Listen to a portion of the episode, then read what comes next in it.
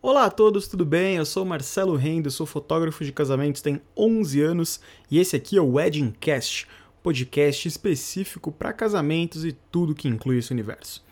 No episódio de hoje eu vou passar algumas dicas para noivas, algumas dicas introdutórias sobre a organização do evento. Mas antes disso, é legal falar, siga lá minhas redes sociais, no Instagram eu tô como arroba Marcelo Renda Fotografia, no Facebook também, facebook.com barra Marcelo Renda Fotografia, e no TikTok, que por incrível que pareça é onde eu mais tenho seguidor, eu tô como marcelo.renda. Tudo bem, no TikTok eu só posto lixo, eu só posto meme, mas é onde a galera mais me acompanha, então vale a pena também estar tá por lá.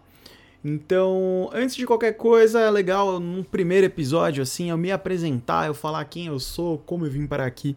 Então, eu venho de uma família de fotógrafos, pai e mãe fotógrafo, e eu cresci meio que no meio das câmeras e eu não consegui fugir disso. Até tentei, fui estudar política, fui estudar uma coisa, outra, mas no final das contas, a paixão pela fotografia já estava instalada e hoje em dia eu fotografo até quando eu tô de folga.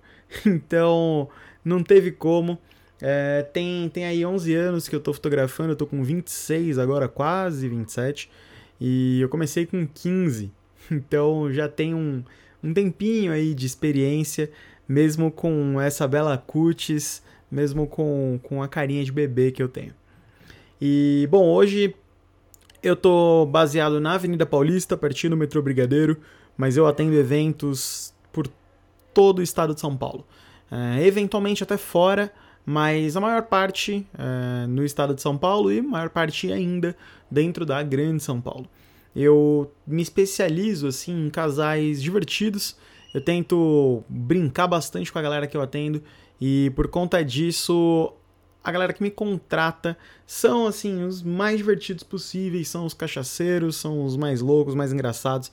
E eu adoro isso, porque eu consigo fotos muito legais, eu consigo é, desenvolver meu trabalho com uma calma incrível, eu consigo me divertir trabalhando.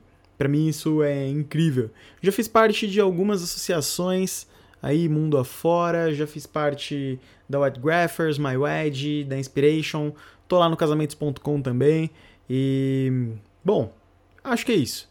Vamos começar. É, para esse episódio aqui eu trouxe algumas coisinhas assim sobre a organização do casamento.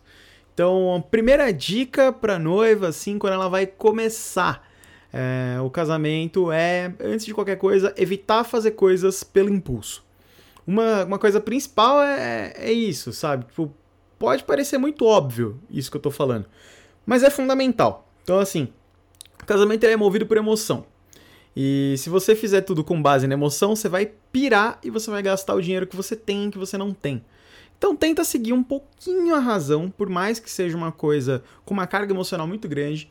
E em cada decisão sua, tenta pensar muito antes de tomar essa decisão.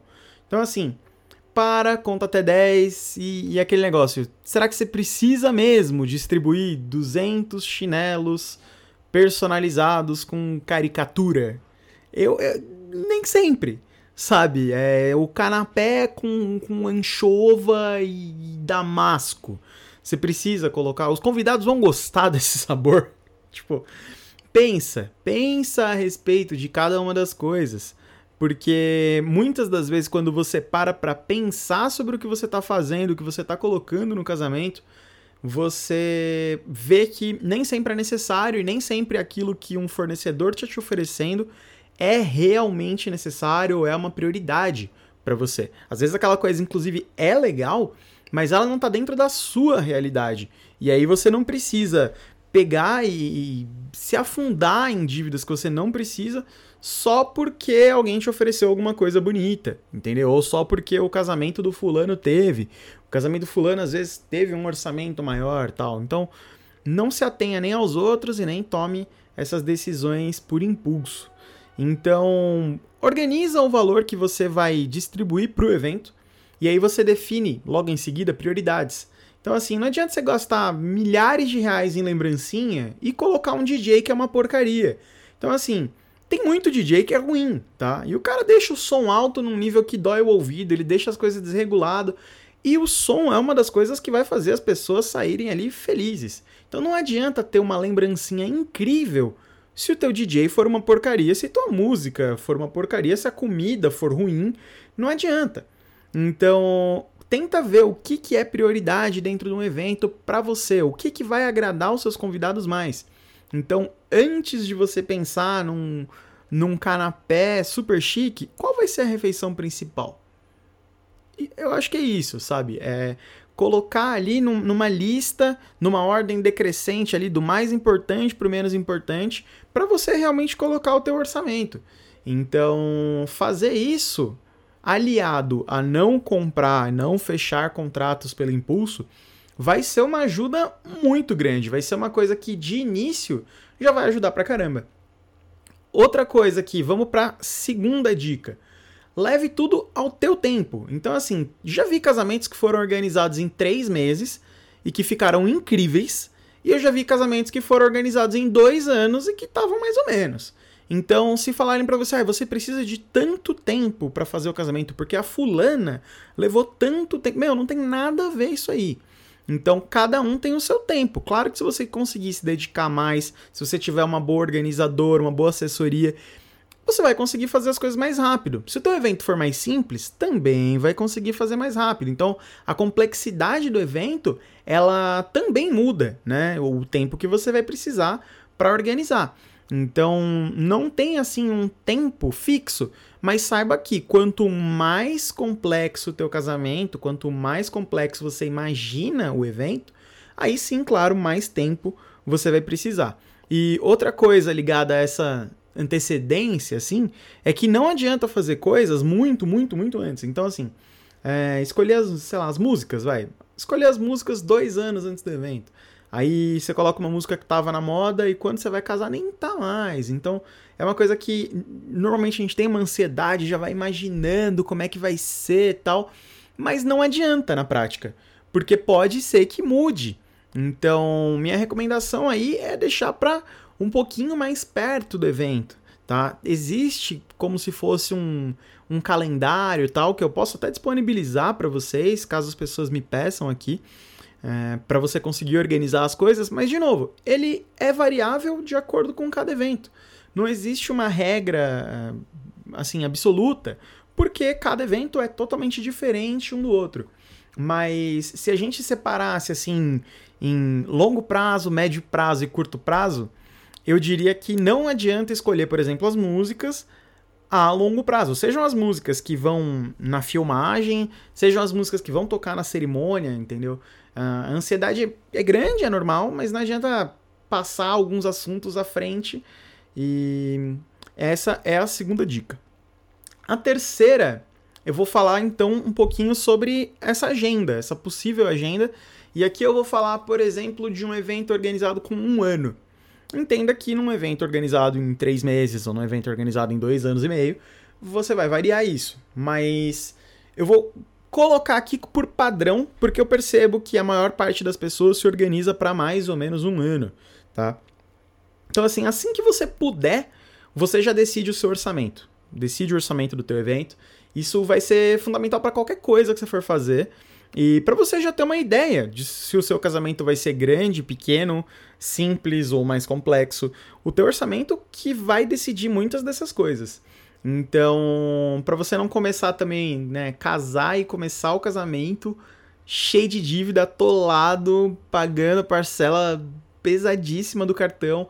Então se organiza financeiramente. Eu poderia estar tá aqui falando, não, fecha tudo, faz o casamento dos sonhos, não sei o quê, porque eu sou fornecedor. E claro que para mim, quanto maior o contrato fechado, melhor. Mas na prática não adianta eu dar uma dica assim, porque eu não vou estar sendo honesto. Então assim, organiza o teu orçamento e vê o que fica bom para você. Então assim, você precisa também logo em seguida organizar a lista de convidados que são fundamentais. E aí você sabendo essas duas coisas, você já vai saber se é um casamento para 30 pessoas ou 400. Se é um casamento de um orçamento pequeno ou um orçamento que você vai precisar ali se organizar para arcar com esses custos. Então, feitas essas duas coisas, o próximo passo é conhecer e reservar o lugar onde o casamento vai acontecer.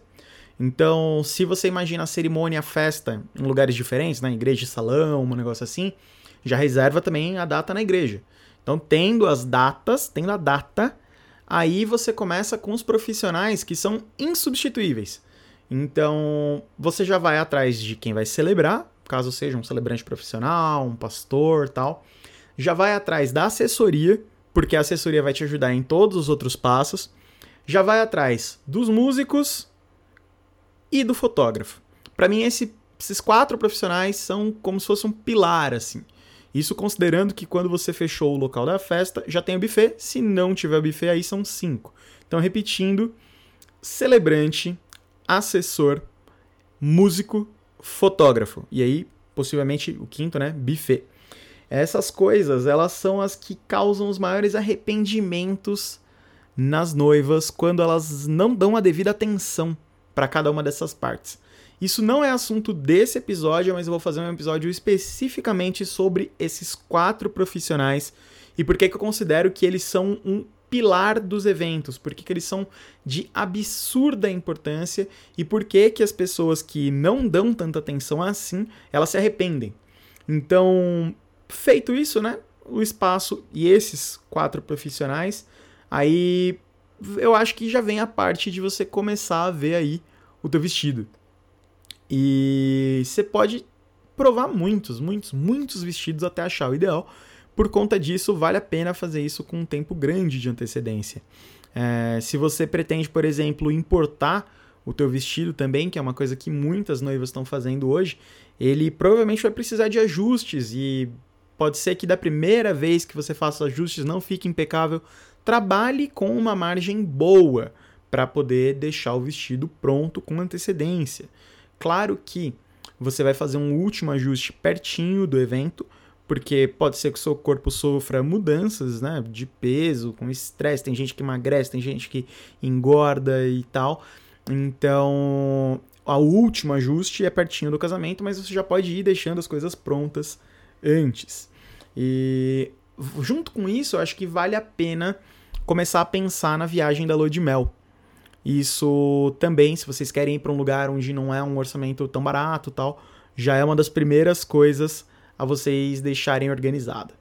E aí, bom, em seguida disso, aqui eu tô chegando, vai, já em meio ano antes do casamento, é, organizar detalhes adicionais do buffet. Então, se por exemplo você vai contratar alguma decoração adicional em relação ao, ao local e você já pensar no traje do noivo, sim, não precisa tanta pressa quanto da noiva, mas já é bom, né? Mais ou menos um meio ano antes e vendo isso. E também começar a pensar no local onde vai ser o dia da noiva. Barman, aliança, robô de LED, sei lá. Essas coisas eu acho que já está na hora de vocês irem atrás e ver. Essa era, essa época também já está aí na hora de convidar os padrinhos, tá? Os padrinhos e madrinhas aí, uns fazer um save the date antes do, do evento, uns seis meses antes para todo mundo se programar. E se tiver alguém que mora longe, que vai viajar para ir para o teu casamento, também já avisar uns seis meses antes, a data pelo menos. Não necessariamente entregar já os convites, mas já deixar essas pessoas que moram longe sabendo da data para elas conseguirem se programar. E aí, passando aí, vai mais uns três meses, três meses antes, aí acho que está na hora de você começar a pensar em buquê os acessórios, tipo brinco, colar, pulseira, terço, o que você for usar, e ver certinho se você vai alugar carro, alguma coisa. Eu sei que hoje com Uber Black, né, assim, a locação de carro diminuiu bastante. Muita gente, muita gente, é, ou conta com um padrinho, ou tá contando com um Uber para poder levar do, do salão, né, levar a noiva do dia da noiva pro local onde vai ser a cerimônia. E também está na hora, aí, uns três meses antes, de fazer o ensaio pré-casamento. É bem legal fazer mais ou menos com, com esse tempo, porque vocês não vão mudar tanto até o casamento, e aí vocês já vão conseguir ir postando as fotos e aquecendo a galera, deixando a galera animada pro casamento. Vai faltar ali, vai um pouquinho menos de 100 dias, assim, quando vocês fizerem. Próximo passo, aí pulando aí para quando faltar mais ou menos um mês, eu acho que é a hora de fazer teste de maquiagem, fazer teste de unha. É, isso já é legal. caso você vá fazer uma coisa mais decorada, uma coisa mais assim, como, como posso dizer, uma coisa menos simples, mais elaborada. É legal de fazer a última prova dos trajes do noivo, dos padrinhos, tal, para já deixar tudo alinhado, ver se todo mundo tá com o mesmo tom, caso vocês tenham combinado. E é legal confirmar tudo com todos os fornecedores mais ou menos um mês antes. Então, com assessoria, com música, com fotógrafo, celebrante, tudo que eu falei lá para cima. Por que um mês antes? Porque se der algum problema, tem tempo de emergencialmente correr atrás de alguém. Se você tenta confirmar com todo mundo um dia antes, aí é um caos. Então confirma com todo mundo, reconfirma tal. Se vocês forem fazer retrô, tá na hora certa, mais ou menos um mês antes do casamento. E é isso. E aí, para uma semana antes, revisa as malas da Ludmel. Se faltar alguma coisa, dá tempo de comprar. Tenta não pirar, tenta não pirar, tenta não ficar maluca. É, vai acontecer. E, e é isso, assim. É, não, tem, não tem muito, muito, muito além disso. Minha última dica no episódio de hoje é que um dia antes do casamento, a ideia é dormir cedo, beber bastante água e contar com a assessoria para que não chegue problemas para você. Um problema que aconteça um dia antes do casamento, um problema que aconteça no casamento, ele não deve ser levado para o casal.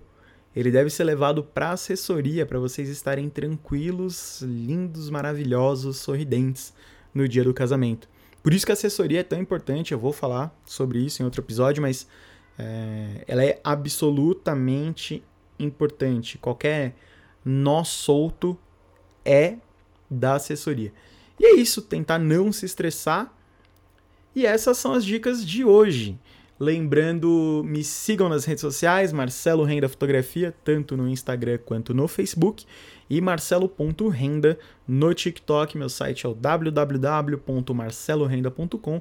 Sigam meus bons e até a próxima.